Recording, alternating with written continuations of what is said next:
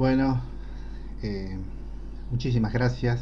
Les agradezco esta oportunidad que me están dando de poder hablar sobre estos temas, ¿no? Tan lindos como es eh, la enseñanza de las ciencias. Así que bueno, le agradezco mucho y le comento que este está basado en un bosquejo escrito por María Jesús Martín Díaz, ¿no? que habla sobre la enseñanza de las ciencias para qué. Así que les agradezco nuevamente esta invitación y vamos a hacerlo eh, lo más didácticamente posible al discurso. ¿no? Sin duda, eh, la educación ha tenido una gran evolución a lo largo de los últimos siglos. Se ha entendido que la educación también es una ciencia. Educar es una ciencia. ¿sí? ¿Por qué es una ciencia? Porque va teniendo a través del tiempo progreso, se va construyendo, ¿sí? Por eso eh, lo que antes era limitado a ciertos sectores o algunas personas, hoy es más abierto. Y gracias a plataformas como YouTube, Facebook, Twitter y otras, se ha hecho de que millones de personas tengan eh, acceso a la información que de otra forma hubiese sido poco probable, o hasta me animo a decir imposible, de recibir. Por eso, ¿qué significa educar científicamente a la población? Bueno, ha habido varios puntos que a lo largo de la historia se, se han tocado, como es el de la alfabetización científica y la educación para la ciudadanía. ¿Sí? Son dos cosas que están entrelazadas. ¿Qué es la alfabetización científica? Bueno, así como uno necesita ciertos saberes básicos para desenvolverse en la vida, como por ejemplo aprender a leer, a contar, saber los números, etc., también hay saberes científicos que son eh, intrínsecamente necesarios para la vida. ¿no?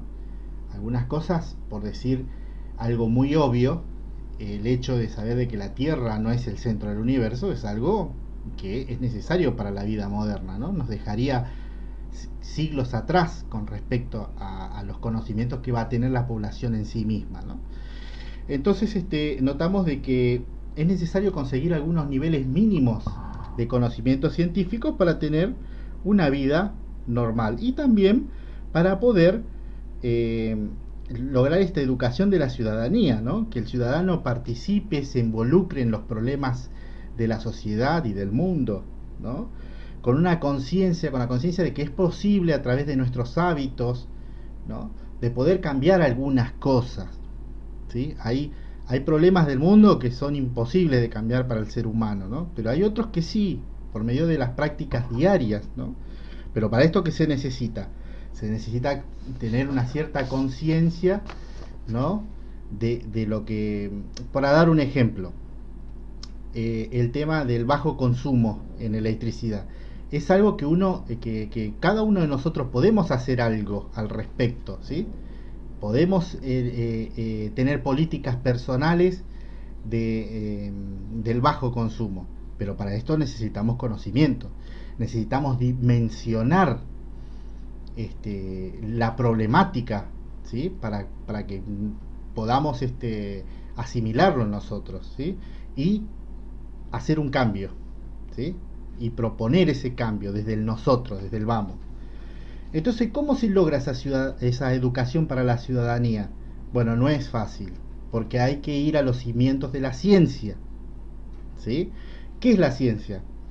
Bueno, la ciencia, ¿qué pregunta, no? ¿Cuáles son los contenidos más adecuados? ¿Qué características deben tener estos contenidos para lograr una educación para la ciudadanía? La ciencia es una construcción social, como decíamos al principio, ¿no? La ciencia no nació como ciencia, fue teniendo forma a través del tiempo, a través de personas que se atrevieron a desafiar un orden que se creía establecido. ¿no? Podemos dar ejemplo de Faraday, del propio Einstein, ¿no? donde todo el mundo iba para allá y ellos dijeron, no, me parece que no es así, puede ser así, es probable que sea así. Bueno, tuvieron el coraje de enfrentarlos, tuvieron el coraje de, de, de hacerle frente a esta situación y hoy los recordamos como héroes, ¿sí? Pero fueron parte de esta construcción, ¿sí? incluso la ciencia está sujeta a voluntades. a poderes políticos, a voluntades este, económicas, ¿sí? sino miren lo que es la farmacia. ¿eh? ¿Cuánto ha avanzado el ser humano en, en, temas como relativos a la farmacia? ¿Pero lo hizo por el amor al hombre o por un negocio que se empezó a, surgir en los últimos siglos? ¿no? O las dos cosas, ¿por qué no? ¿Sí? Pero entonces, a lo que voy es a este punto, que la ciencia es una construcción, más allá de que los intereses sean buenos, malos o lo, que sea, es una construcción y debemos tomarla como tal. Eh, como dijo Clive, la ciencia y la tecnología son grandes empresas que tienen lugar en contextos específicos configurados por y a su vez configuradores de valores humanos que se reflejan y refractan en las instituciones culturales, políticas y económicas. Están sujetas, ¿no? Por eso, esto da lugar a la corriente denominada socioconstructivismo. Palabra complicada. Socioconstructivismo. Esta fue nombrada por Foures en el 2000, por ejemplo. Y es una idea de la ciencia que aparece ligada a los movimientos de ciencia, tecnología y sociedad, donde la ciencia pasa a ser parte de la vida diaria del ser humano. ¿sí? Dice, ¿cómo contribuyen las ciencias a la opresión o a la liberación de los seres humanos? Claro, la ciencia ha liberado al ser humano. Los medios masivos de comunicación, como hablábamos, las redes sociales, ha hecho de que incluso gobiernos opresores caigan. Pero a su vez la ciencia es la responsable del, desarrollo de armas de destrucción masiva ¿no?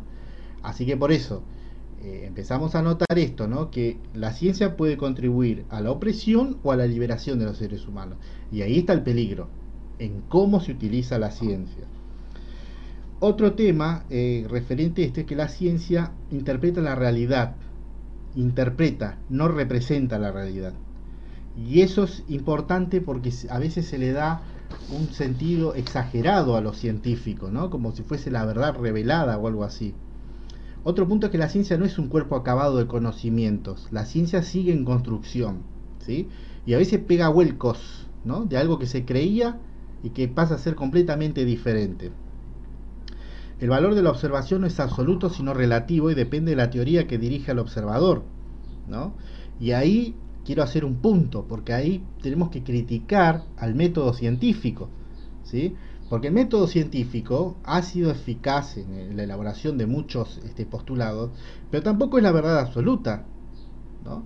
Porque hay cosas que tienen que ver con con la teoría o con o incluso con la ciencia ficción que no se pueden comprobar por el método científico pero más adelante en la historia con una tecnología más acabada termina dando la razón a esa ciencia ficción, como lo hemos visto en muchas películas.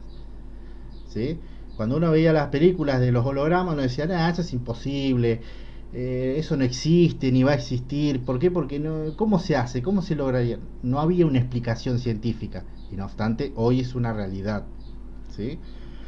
Así que es importante eh, tener presente la concepción que se tiene sobre la ciencia, ¿no? De tal modo que la palabra científico no sea sinónimo de incuestionable, de que nosotros mismos nos animemos a cuestionar a la ciencia, pero esto lo vamos a lograr si, tenemos las armas para ser eh, pensantes y poder eh, cuestionar, ¿no? Cuestionar ideas arraigadas. Con todo lo expresado anteriormente, eh, la intención de poner en entredicho los mitos de la neutralidad la objetividad de la ciencia ampliamente aceptados, pero sin olvidar la importancia que tienen el rigor y la especificidad en el desarrollo de los conocimientos científicos que dotan a la ciencia de valores de los que no gozan los saberes, como la mitología, etc. Por eso, volviendo a la segunda pregunta sobre cuáles son los contenidos más adecuados, bueno, Hodgson señaló que los alumnos deben poder hacer por lo menos tres cosas. Aprender ciencia, ser capaces de buscar información relevante, analizar y evaluar de la misma forma y en base a esas tres cosas tomar decisiones respecto a la acción apropiada, de manera reflexiva. Así que sería eh, deseable lograr un ciudadano que con los conocimientos necesarios fuese capaz de comprender y actuar en la sociedad. ¿sí? buscando, seleccionando y criticando la información que ésta le ofrece para transformar esta sociedad y llevarla hacia un auténtico progreso social para toda la humanidad. Por eso, para que estos conceptos se afiancen en nuestros estudiantes, es necesario, como siempre señalo, tocar ciencia o leer ciencia. ¿Qué quiere decir esto? Que nuestros alumnos vean la ciencia reflejada en cada aspecto de su vida, especialmente lo que tiene relación con la salud, con su propio cuerpo, con cosas que suceden en su entorno y que guardan relación con la ciencia. Por eso es preciso buscar una relación con la vida cotidiana y mostrarle la funcionalidad del aprendizaje, aspecto que muchos autores consideran necesarios para lograr esta ansiada alfabetización este, científica. Eh, eh, esta información se va a volcar en los grandes problemas sociales, ¿eh? específicamente en lo que tiene que ver al medio ambiente, ¿no? tan atacado ¿no? por el ser humano. Y otras cosas que pueden ser mucho más este, de la vida cotidiana, por ejemplo, ¿es bueno no tomar alimentos transgénicos? ¿Tenemos derecho a estar informados sobre si este o aquel alimento contiene alimentos transgénicos? ¿Tienen que existir cauces legales para expresar nuestra opinión sobre nosotros mismos? ¿no? ¿Por qué gastar el dinero en los impuestos eh, de, en unos u otros temas de investigación? En resumen, la enseñanza de las ciencias en el momento actual es conseguir una alfabetización científica y una educación, una educación para la ciudadanía ciudadanos competentes, ciudadanos críticos, más responsables y más comprometidos con el mundo, con su mundo y con, y con todo nuestro planeta, ¿no? Y lo que eso tiene, y, y eso guarda relación con el ecosistema en el cual vivimos, ¿no? Si se logran estos objetivos, habremos conseguido una enseñanza de las ciencias de mayor calidad y equidad para todos. Por eso, este mm, está bueno eh, terminar hablando sobre las implicaciones sociales, ¿no?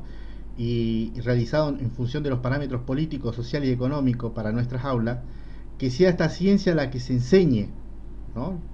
Y por lo tanto no se olvide que las administraciones educativas, incluso nuestros propios compañeros de profesión, como suele ocurrir en muchas ocasiones, que la ciencia es parte integrante de la cultura de una sociedad. O sea, ¿qué queremos decir eh, con esto?